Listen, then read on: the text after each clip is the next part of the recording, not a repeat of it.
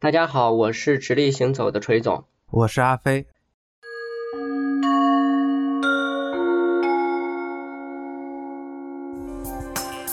本节目由创意播客厂牌 BeyondPod 的超声波制作播出。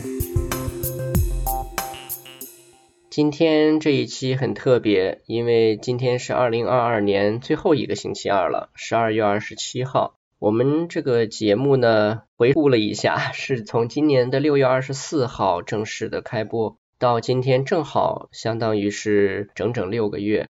在六个月的时间里边呢，我们做了二十几期长长短短的栏目，很感谢大家不离不弃，而且呢有六百多位的粉丝来关注我们，也让我们诚惶诚恐啊。没错。所以呢，在今天这一期呢，我跟阿飞呢，我们想做一个有趣的总结。我们事先呢，在公司里边发出了一份很简单的问卷，打算呢问问大家，二零二二年过去了，每个人的关键词是什么？事实上，也是因为前段时间阿飞跟我在聊天的时候，给我看了一个好像是牛津什么地方的一个年度关键词，是吧？对，是牛津二零二二的一个年度词汇，就相当于是一个国外的年度关键词吧。然后这个词就是叫 Goblin Mode，Goblin Mode 翻译成中文就是哥布林模式。哥布林其实就是国外的一种游戏和故事里设定的人种，它就是一个矮矮的，经常作为一种奴隶工作的形象出现。Goblin Mode 形容的就是那种摆大烂，啥都不管了，自由自在的活着的这种状态和感觉。和中国的摆烂有异曲同工之妙，爱咋咋地，所以翻译过来就是摆烂，是吧？没错，可以这么理解，就是国内外世界大家一起携手大摆烂。所以生活在这样的一个时代，可能很多人不知道是不是年度的关键词也会变成摆烂。但是很有意思的地方是，我们在公司里搜集到了十几份的答卷，而且呢，搜集到的答案呢非常的有意思。所以今天这期节目呢，我们会读一读他们的答案。在读每个人的答案的过程中呢，或许正在聆听的你呢，也会听到跟自己相似的一些关键词，也能够让我们共同唤起一些对这一年的点点滴滴的回忆。所以我们觉得这将是一次很有意思的对2022年说再见，或者说向他做挥别的这样的一个做法。我觉得这也是件挺有意义的事儿嘛，就是通过播客这种形式和载体，我们可以透过这一期节目，大家通过关键词去了解到另一个活生生的人他的今年的生活状态是怎么样的。没错，所以那我们就一个一个来。阿飞，你先来读吧。好的，那我就开始从第一条读了。好，我是张穗穗，我生活在北京已经两年了，我和一只猫咪生活在一起。我的二零二二年度关键词是居家。因为二零二二年的大部分时间都在居家中度过，第一个词大家就非常有共鸣啊。没错，没错。咱们作为上海的这个居民，在家中度过的时间可能会格外的长。从上半年开始，再到现在，咱们也在家里面。对，所以有意思的地方是，风控的时候呢，我们居家。放开了之后呢，我们还是在居家，所以前几天阿飞我在跟义武在录他的那个第二性嘛，嗯，然后录这个关于女性啊、男性的一些社会话题啊、一些角度的时候，我就提到过说，我的看法是在这个时代，家就是最大的一个核心竞争力，只能说祝愿大家接下来的几年里边不要老居家，是吧？但是很难说，是的，是的，不确定。像我这样比较宅的宅男，其实这种状态对我的影响相对来说比较小。那锤总，你是不是一个平时喜欢就疫情之前喜欢到处玩、到处游山玩水的这种人？那居家的状态是不是对您这样的人影响会比较大呢？哎，我其实是也很宅，就是我从小就特别宅，我好像也是一个挺宅的人。所以你小时候还是更喜欢在家里打电动，因为家里就是 开电动厅的。那是已经到了高中了，在小的时候家里也没有游戏机啊。明白明白，可能还是看书比较多吧。所以你发现人很好玩，就是我七八岁的时候待在家里，然后就是看书看书，然后四十来岁了，现在居家待在家里没事儿还是看书。小时候的一些兴趣习惯就会延续到长大。是啊，是啊，其实随着年龄的增长，越来越觉得个人的很多形态是在很早以前似乎就已经定型了，很多行为上的自己的一些倾向，好像就很早都有了一些固定的这样的一些样子。没错。但是说起居家这个词呢，今年倒是带给我一个挺好的点，就是也许这期咱们简介里边可以我挑几张照片放一下，就是因为出不去嘛，当时封控的时候。我就很认真的整天就围着几个窗户打转，然后就是在家里拍照片，在局促的空间里也有一双发现美的眼睛。没错，然后呢，反而拍了一些还挺有意思的照片。所以我觉得家这件事儿，其实接下来我是真的觉得，可能对每个人的生活，特别是自己的从情绪的维稳和一个自我治愈的角度来说，家可能真的会越来越重要。我们被迫的也好，自愿的也好，待在家里的时间真的有可能会越来越多，也说不定啊。是的。好，那我来读下一条了啊。我叫真的匿名吗？这是我在地球上生活的第二十九年，我和空气生活在一起。我的二零二二年度关键词是杨过，因为刚阳谐音梗来了。锤总，你知道吗？我们现在办公室里贴满了杨迪的照片。就是我们的策略同事 Doreen，他去用打印机打印出来了杨迪的照片，然后到处挂。涛哥好口才，结果他前两天就阳了。为什么是杨迪呢？杨迪就是羊的敌人，与羊为敌。对，以羊为敌。杨迪祝大家健健康康，是有异曲同工之妙的。这个谐音梗还挺有意思。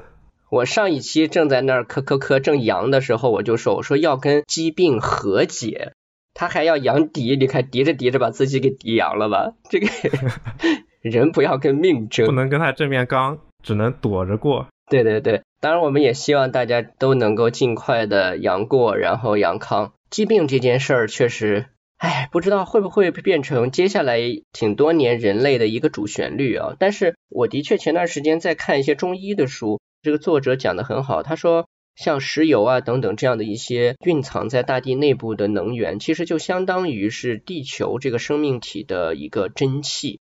所以呢，人把它过度的开采出来去使用，然后又把它转化成了这种空气中的污染物，就是这样的一个恶性循环呢，其实对地球造成的这个伤害可能是非常深远的。所以呢。疾病也好，很多反常的状态也好，其实我是更愿意把它视作是人类值得反思和提醒自己的一个重要的现象吧。就是大自然母亲为你带来的警告吗？对，或者我觉得是在一个天道或者自然的规则规律之下，当人过多的按自己的逻辑和规律去生活和处理这个世界的时候，你就会发现。你相当于违反了那个最基本的规则和规律，那带来的各种各样的反常的问题和你需要重新去适应的这个状况就非常正常了。所以上次在节目中我也说，人类是在重新学着怎么样与自然相处，怎么样对待这个星球以及对待包括自己在内的物种，这个可能是人类接下来一个特别重要的显见的一个命题。科技是不是能解决这个问题？其实我是抱有极大的疑问的。刚刚锤总说的这个，我也想补充一句，就是大家在全民抗疫的这种氛围里面，我觉得达成了我们以前的一种构想，就是人类命运共同体吧。我觉得 二零一九年以前这种情况，可能大家就真的没有特别实感，说我们同时生活在一个地球村或者怎样的一个环境下。嗯。但是现在这个状态下，大家真的都经历过了同一个大事件。然后同一种心态，虽然大家应对的方式各不相同，但我觉得这也是人类命运共同体的一种体现吧。是是，可以看看说将来的世界会有怎样的变化。对彼此之间的这种联系其实是挺大的。我上次看了本书，好像叫什么《原子时代》还是叫什么忘了。就他其实讲的一个最基本的原理，就是当年古人那些上古的所有人呼吸过的那些原子，今天我们都还在继续在呼吸。然后你恨的人、你爱的人、你不认识的人、伟人、烂人，所有的人其实在呼吸的时候都是在不断交换相同的一些原子，就是刻在我们 DNA 里的元素。对对对，其实人类感觉上经常会把一些事情变得好像非常的了不得，但其实仔细想想的话，我们也就是在一个非常渺小的一个星球上面整日过活的这样的一对生物而已。下一条吧。下一条，我是匿名者，我生活在北京，这是我生活在北京的第五年，我和五只猫一起生活。我的二零二二年度关键词是正轨。因为这一年的生活和工作都逐渐步入正轨，没有那么焦虑了。哎呀，我觉得今年能够活得没有那么焦虑了，是一件非常幸福的事儿，甚至称得上是幸运的事儿。没错，感觉就是一个 大众的逆行者。是啊，能在这样的一个不稳定的环境之下找到自己的正轨，也是一件很厉害的事儿。嗯，阿飞，你觉得什么叫正轨啊？正轨，我觉得就是该吃吃，该喝喝，计划的事儿都能去很简单、很轻易的把它完成。我觉得这就是一个正轨的体现吧。该吃吃，该喝喝，我很同意。以前的时候，我觉得正轨就是很多事情按照我们的预期、按照计划、按照一个让我们觉得有笃定的答案或者结果的一个路径再往前走，这个可能就叫正轨。但是这两年的生活呀，包括整个世界的变化，让我越来越觉得，所谓的正轨，就是自己首先在内心里真的能够做到说，尽可能把每一天都能够过得正常一些。所谓的正常，就是比如说今天封控了，今天能不能在这样的一个受限的条件下，跟家人也好，或者跟共同生活的人也好，能够活得比较的自如一点。我觉得这个已经算是我认为啊，就是在自己的心态来说最大的一个正轨了。因为说实话，很多的这种计划性的事情，是不是还能按原有的一些大家熟悉的规则逻辑去推进？我觉得越来越难讲了。嗯，但是心态上的一个正轨啊，我觉得始终是那个决定性的，而且可能越来越重要了。对，所以我觉得大家得先在认知上面去达成一个共识。这个正轨，它现在应该是一种自适应性的正轨，它不是说一条道走到黑，你这个铁轨就不能改路，它可能是一个这个变化性的正轨。我们需要去根据现在的状态去调整一些我们现在目标以及一个比较正常的状态吧。嗯，动态性的正轨。对，如果你的心里一直觉得说我就得往那条道上走到底，那可能会给自己的压力反而会更加大一点。没错，好，我们来读下一条。我是阿飞，这是我在地球上生活的第二十六年，我和家人生活在一起。我的二零二二年度关键词是必要的非必要，因为生活就是由一连串的非必要所组成的。阿飞，这个阿飞是你吧？哎呀，读到我的了，网名暴露了，年龄也暴露了。什么叫必要的非必要？在网络上看到的各种各样的官方新闻和通告也好，我觉得最高频出现的一个词就叫非必要。我觉得这个词应该是这个二零二的年度关键词之一吧，至少是在频次上面，就大家都在说你非必要不出境，非必要不探亲，你好像觉得任何事情都变成了一种非必要的事儿。那我在想说，那到底什么是必要的呢？哈哈，这是个很好的角度哎，非常好的角度。对，其实我觉得生活就是由一连串非必要组成的嘛。因为你去吃个饭，你去露个营，或者你回家探亲，不管你做什么，嗯，你的生活就是应该是随心所欲的一种状态，就没有任何事情是非必要做的。我觉得只要你想去做的事情，只要它能给你带来愉悦。它能给你带来心理上的满足，它就是必要的事情。所以我希望我的二零二三年也是没有那么多的非必要，一切都是一个畅通无阻的世界吧。嗯，必要的非必要，我的理解有另外一层意思，是在于其实很多的时候，我们所经历的生活，有可能觉得，比如说这一年有那么几个月好像被浪费了，或者说白过了，因为可能在年初的时候。大家都容易有各种各样的期许嘛，然后这一年呢，真正在过的过程中，你就不得不放弃很多，也就是你所说的非必要。但是在这个过程中呢，其实非必要又带来了更多的必要，就是日子总归是要过的，那你就一定要给自己的生活呢做一些有意义的或者有价值的填充。在这个填充的过程中啊，你会做很多以前你自己觉得非必要的事儿。可是当这些事儿过了之后呢，你反而觉得这些事儿还挺有价值的。比如说像刚才我们提到居家这个词，可能在家里有些人以往就没有那么多的机会待那么久，是吧？嗯，然后呢，你就会发现以前你觉得没必要做的一些事儿，今年都变成了必须做的事儿。然后在这个必要的过程中，其实我觉得人反而有点像走到了自己生活的另外一个层面去看一看。就是你忽然发现，原来生活是可以有更多的层面的。事实上，必要的、非必要，我觉得这个词很好的地方，就是它很充分的体现我们人类思维中最喜欢做的一件事，就是二分法嘛。是的，就是非要把一件事情分成是与否、对与错、必要、非必要，去做一种区分。而必要和非必要呢，就像刚才咱们一开始说的，非必要不离户、非必要不出国等等。那么这个原则呀。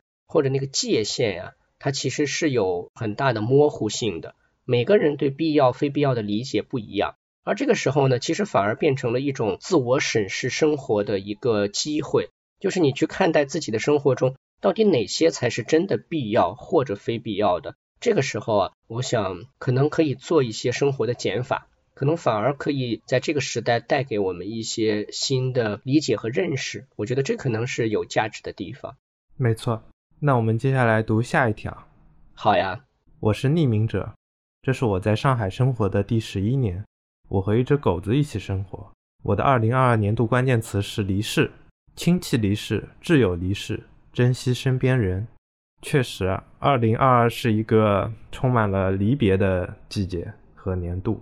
的确是，我的身边也有好朋友，就是他的父亲。在风控最严重的时候，然后意外的因为疾病离世，然后在就短短一两天的时间里边，活蹦乱跳的一个人就消失了，然后带来的心理上的压力极其大。而且他在跟我说起这件事的时候，我印象特别深刻。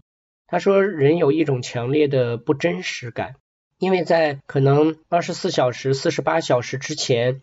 你还跟他在同桌吃饭，你还跟他在开着玩笑，在一起瞎聊天儿你还觉得他做他的，你做你的，然后在这样的一个屋檐下共同生活，是一件正常的像呼吸一样的事情。但是突然之间，这个人就消失了，不知道去哪里了。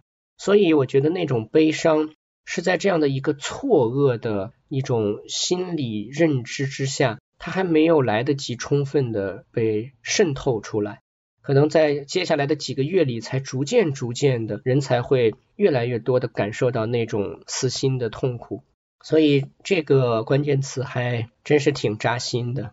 没错，除了身边的人以外，其实你也可以看到你很多伴随着你童年长大的，比如说是一些配音演员、漫画家，包括说前段时间这个我们尊敬的光明老厂长。他也 一起离世了，真的是一个非常悲伤的年度。对，唉，好吧，我们下一个吧，我们我们说不下去了，这个词让人非常的难受。我是座山雕，这是我在上海生活的第九年，我和女朋友在一起生活。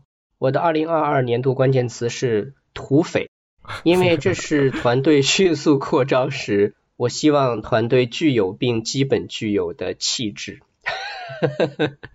一下子江湖气息就上来了，感觉就是这个让子弹飞的场景。希望团队具有并基本具有的气质是土匪，这让我想起来挺多年以前，就是有一段时间大家非常流行学狼性团队文化。没 错，但其实我是觉得怎么讲呢？就是最近我在看那个春秋战国的一些历史的事儿。挺有意思，比如说像春秋五霸最有名的这个齐桓公，就讲到齐桓公称霸，然后他的一些方式方法。我觉得其实在中国人的一些思维逻辑吧，或者说是在这种我们非常讲人情社会啊这样的一个重要的一种社会哲学体系下，狼性文化管理团队或者说促成成功，可能是一个有效的工具。但是团队的成长和强大的凝聚力啊，可能不来自于狼性。比如说，就以土匪这个关键词为例吧，我觉得土匪其实反映的最关键的不是狼性，而是土匪与土匪之间是一定要讲义这件事情的。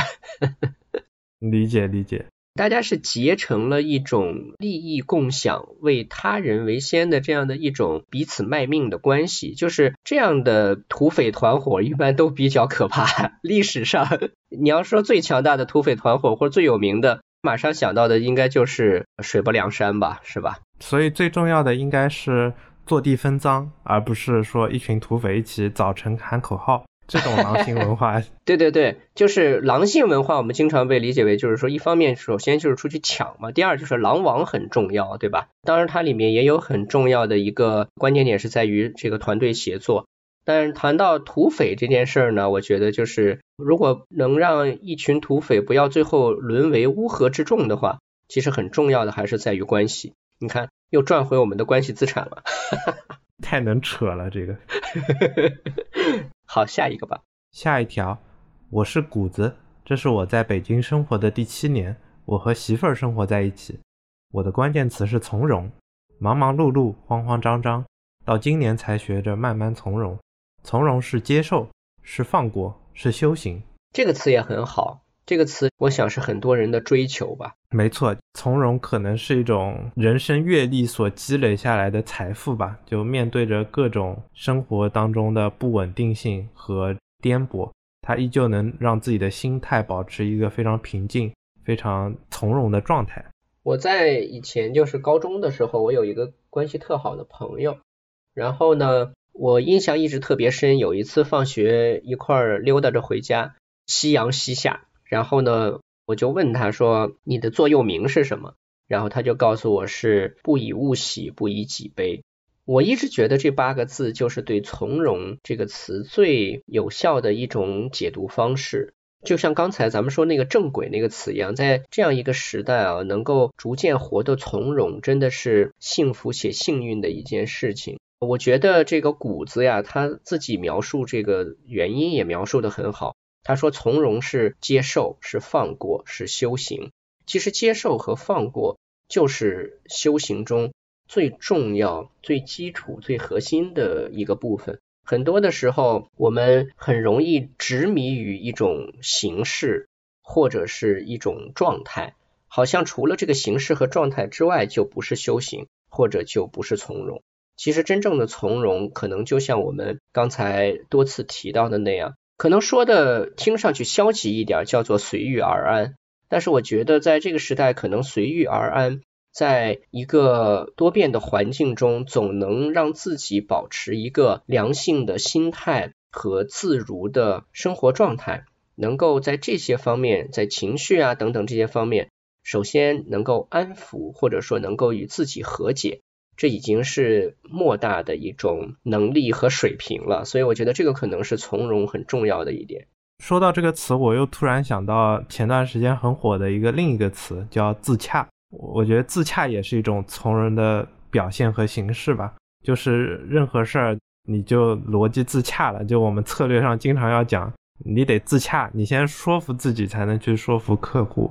我觉得这个说服的过程，也就是一种接受和放过的过程。是的，没错。好，那我们继续吧。好，我是琼琼乔伊，这是我在上海生活的第十六加二年，我和我自己在一起生活。我的二零二二年度关键词是不破不立，因为跟着外部环境一起经历了 N 场变化，熬过的夜，流过的泪，最终换来不破不立。二零二三，加油！应该也是经历了一些，这个词听起来就很燃。你今年有这个破和立的一些东西吗？其实我还是比较生活在自己的舒适圈里的，嗯，感觉自己越来越没有这个破的勇气和动力了。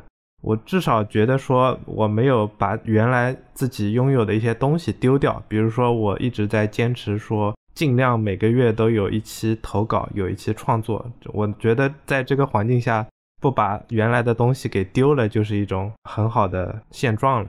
我觉得其实每个人，就算是生活在舒适圈里的人啊，因为我一直都不太理解，说为什么大家都说要跳出舒适圈，要打破舒适圈，就是我不太理解这个逻辑是什么。当然。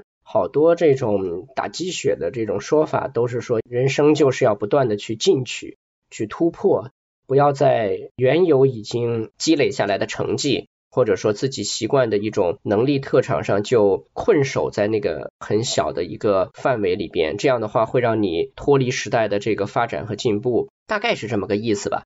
但是我一直都觉得舒适圈是一个挺重要的东西。人活着要是没有舒适圈的话，那还咋活呢？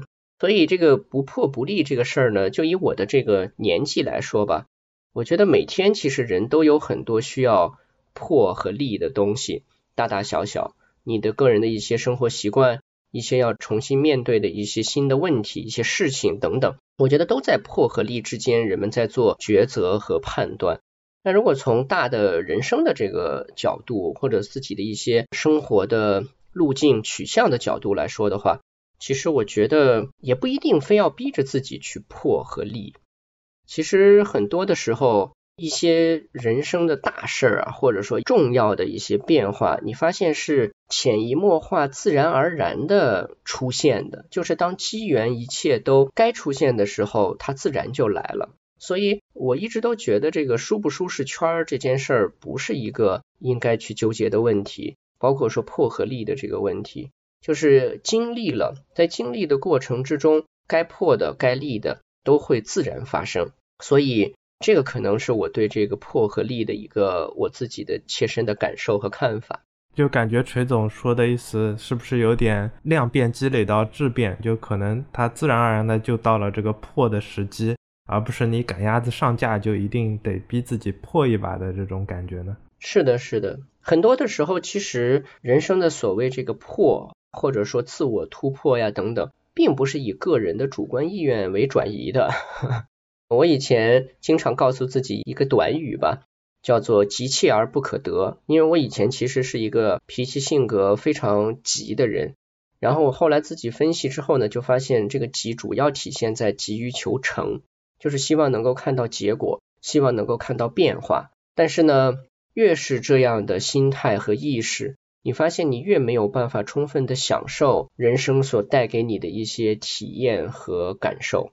就是你总是在盯着那个破或者立，成或者不成这件事情，很多的时候其实让生活或者让人生越活越狭隘了。而在这个狭隘的过程中，我觉得那种狭隘感。反而是真正应该被破除的东西，而破除它的办法也不是通过一番自我的一个豪言壮语或者是一种自律去破除，我觉得不是这样。就是这种情况，首先可能就是让自己能够活得松弛下来。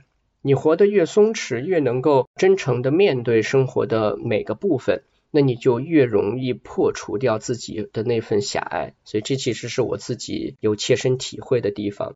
是的。好，我们继续吧。好，我是奥森娜娜，这是我在上海生活的第二年。我和我的老公、孩子还有妈妈生活在一起。我的关键词是转变。他的这个故事比较长啊，我来念一下。去年我们家的年度关键词是在一起，今年迎来一些转变。年初被分到年尾，阳性自愿在家。这一年真的是很魔性。同时家庭也经历了一些转变，比如我又 back to work。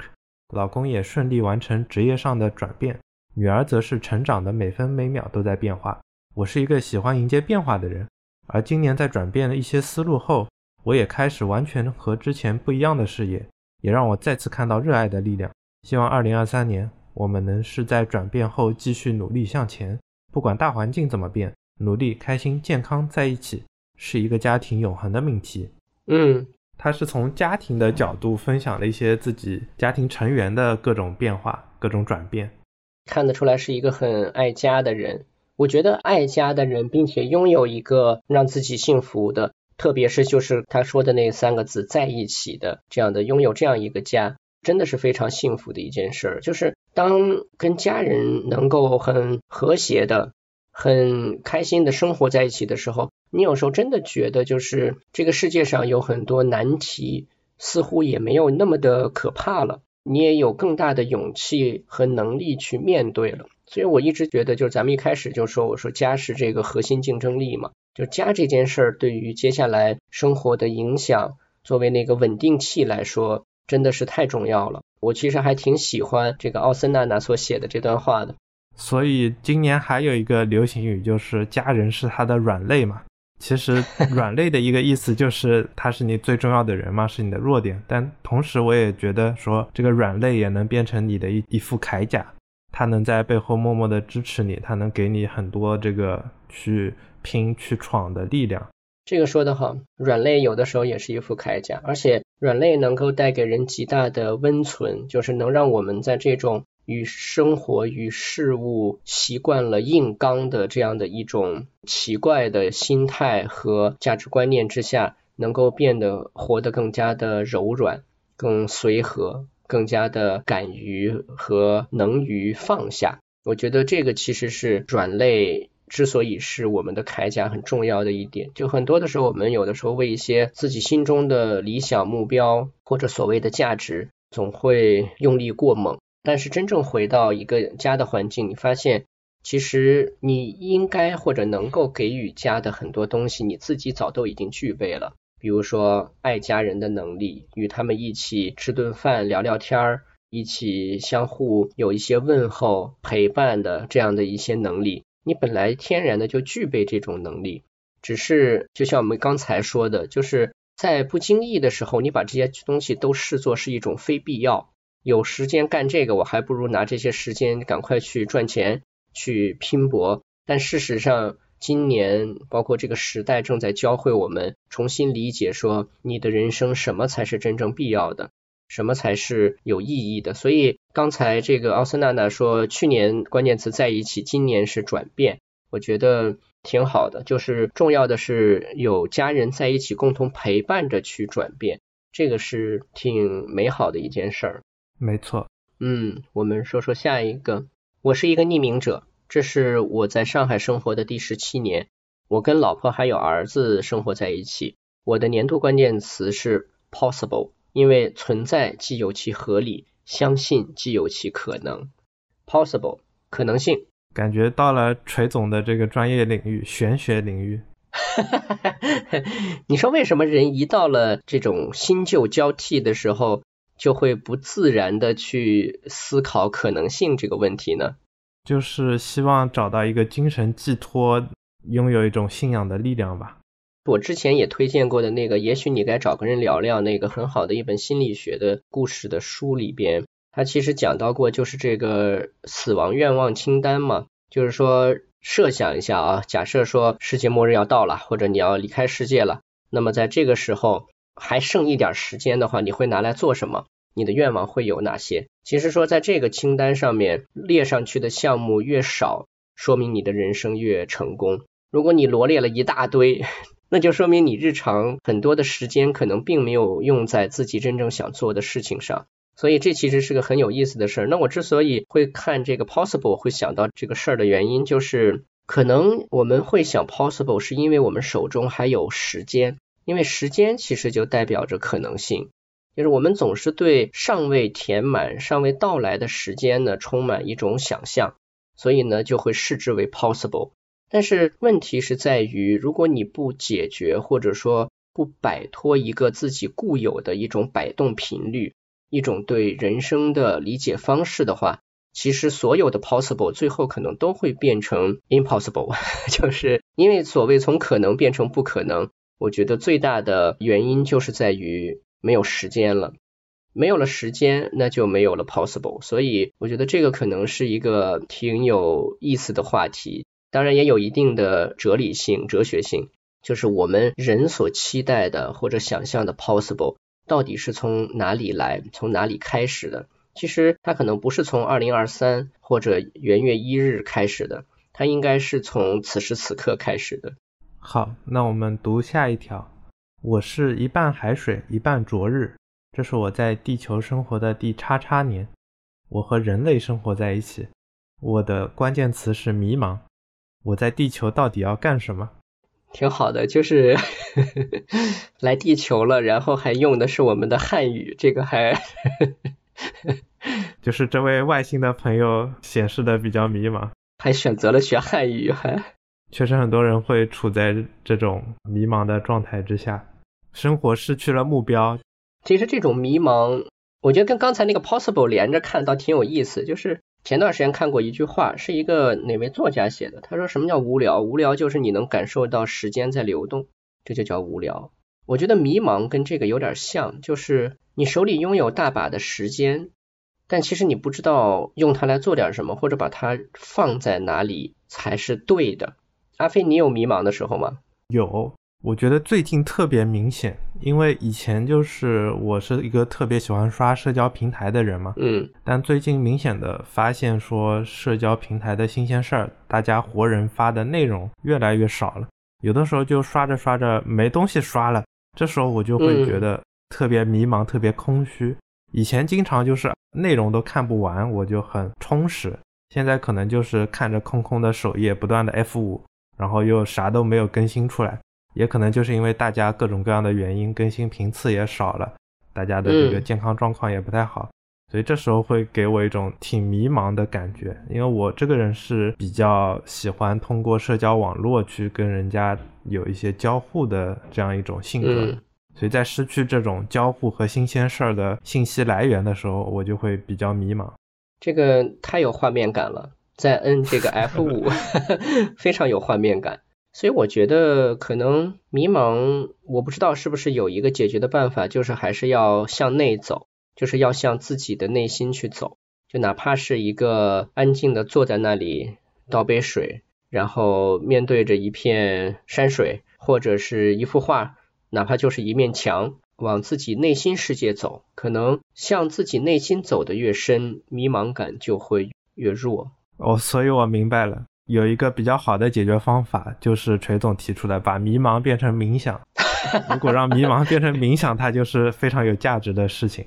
把迷茫变成迷糊，去思考自己的内在，宇宙连通起来，让你想的东西更加宏伟、更加宽广。对对对，有的时候我不知道是不是应该叫迷茫，可能还是脑子里装的东西太多，乱七八糟东西太多，就是排空一下，清理一下，做点断舍离。实在不行的话，收纳收纳，就给自己找点事儿做，就不迷茫了。对对对，就是你妈喊你去做家务，你就突然觉得一切都有聊了起来。嗯，对对对，让自己把手头马上要做的事情先完全投入的做好。说起来就好像听上去是一种爹味儿十足的教条式的说法，但事实真的是如此。就是如果你把你手头的事情尽可能百分百投入精力的去做好。你会发现在自己的这种心态和感受上是会有改观的，所以我觉得这有可能是个办法。好，我们说下一条。我是 Savvy，这是我在北京生活的第三十六年，我和父母妻女在一起生活。二零二二年，我的关键词是努力，因为生活没有苟且，必须努力向前，向前，向前。它的三个钱呢，第一个是前方，第二个是金钱的钱，第三个是。潜在的潜，向前向前向前，所以在北京生活了三十六年呢，应该是北京土著吧，应该是本地人。是的。然后，哎呀，关键词是努力，好累的一个词哦，感觉太卷了，一点也不从容。对，前面说到从容的时候，我想到了另一个关键词，就是二零二二年的哔哩哔哩年度弹幕，这个年度弹幕就叫优雅，优雅。我来解读一下它的官方解释：优雅用于称赞某人因拥有强大的内心或过硬的本领而处变不惊，无论在什么情况下都能找到并保持从容稳健的状态。其实，作为一个 B 站老用户，我看到这个词的频率没有那么高。它的出处应该是一部今年大火的动画片，叫《间谍过家家》里面的一个人物的台词。那他想表达的就是这种非常从容、非常淡定的一种游刃有余的感觉吧，就和这种努力的状态是一个完全相反的反义词。当每个人可能有自己对“努力”这个词的一种理解，但是看他的理由来说的话，生活没有苟且，我觉得挺好。就是人有自己的一份笃定的心态是最重要的。前面的一个词是迷茫，紧跟着是努力，只要内心是在笃定的。按自己的一种自然的状态去活，我觉得这些词都有意义。对，我觉得最重要的就是得要有目标嘛。你有了目标，你就可以朝目标的方向去向前、向前、向前。你没有目标，你可能就变成了一种迷茫。对，好，下一个吧。我是野狗安眠，这是我在北京生活的第四年，我和女朋友加两只猫生活在一起。我的关键词是哈哈哈哈哈，本年度使用频率最高，万用回复，苦中作乐。是哪个团队的？还想活不？哈哈哈哈哈！这不就是我们魔音那里说到的？就是当你不知道回复什么的时候，五个哈就是你最好的敷衍形式，万用回复。确实，对大家不知道，就是我们有一个策略团队自己的群，然后有一段时间我们把群的名字就改成了哈哈哈哈哈，就仿佛是一种画面感，就嗯，你说呢？我在听呢。其实是一种非常冷漠脸的画面。这个也挺好啊，这个挺反映这个时代特征的。有的时候不回复又不太好，回复又不知道该回什么，无言独上西楼，哈哈哈哈哈。就像是那个工作常用表情，点赞、玫瑰花、抱拳这种 常万用表情、万用回复，让大家把一些这个社交的一些这个空白、尴尬时刻都能够填补一下。好，下一条。我是阳光、水和空气，这是我在北京生活的第二十二年。我和我爱的人或爱我的人生活在一起。我的年度关键词是期待，希望疫情早点结束，一切恢复正常，越来越好。这哥们儿啊，和我爱的人或爱我的人生活在一起，这是俩人还是仨人？还是个或的关系？这人有时候在，有时候不在。对，这个听着好像可以上第二性去聊聊，串台了。很期待，好，继续。我是当我说出我在应天下工作的第六年，大家可能知道我是谁了。这是我在应天下工作的第六年，我和我自己生活在一起。我的关键词是突破与改变。这一年是我对自我认知改变最大的一年，一直在突破自己的认知边界、能力边界、沟通边界 and 情感边界，无数次打破并重组。我认为我的改变是成功的。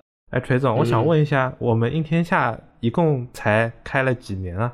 他咋第六年了？我记得才五年多，是不是？果然是有隐藏的高手，所以是我们的这个初始员工，零号员工吗？难道？对，这就是传说中比老板来的还早的员工，太牛了！我觉得这里面有一个好的点，就是是我对自我认知改变最大的一年。其实人认清自己，确实是一个挺难的事儿。在这几年，你可能认清的是这一个侧面；过些年呢，认清的又是另一个侧面。不是有那么句话吗？说人最终活成了自己讨厌的样子嘛，是吧？嗯。所以认识自己的这个过程，其实是跟改变、塑造，或者其实应该叫做回归吧。大多数的人，我觉得在活的过程中，都是回归到了自己原本的样子。只是你在以前的时候，并不知道自己的原本的样子原来是这样的。所以在过程中打碎、破除，然后包括刚才这位零号员工也一直在说的，就是认知的边界、能力的边界，对吧？沟通、情感的边界。但是我觉得挺好的，就是当你意识到自己的边界的时候，其实你已经开始穿过边界了。这就好像你被关在一个房子里，你不知道。直到什么时候开始知道呢？当你看到外面的世界的时候，你就知道原来自己是被一个东西所阻隔的。所以，当你意识到阻隔、意识到边界的时候，你的实际的感受，你的心其实已经超过那个边界了。所以，这个是不是和我们常说的自我、本我和超我有异曲同工的地方？对。我觉得人对自我的描述一直都是很复杂的，包括你看层出不穷的各种问卷，对吧？各种测试，对各种测试，就是让人类能够更好的了解自己。其实无非是在用各种不同的划分法，把人分成不同的类别而已。刚开始做这些东西的时候，觉得好玩、新鲜，然后做过几个之后呢，就觉得大同小异。其实回到本质呢。还是看你怎么理解生命，怎么理解时间，理解所谓当下这些东西呢？我觉得可能对接下来人类的发展也好，我们作为一个渺小的个体去善待和和解自己的生活也好，可能都还挺重要的。所以我觉得意识到自己的边界，不管怎么说，都是一个很有价值的事情。对，说到这儿，我也有一个挺有意思的事儿想说一说，就是我这个性格其实不太相信这种大而化之的什么星座占卜、塔罗，包括现在的 MTBI 测试，我也是不太相信的那种。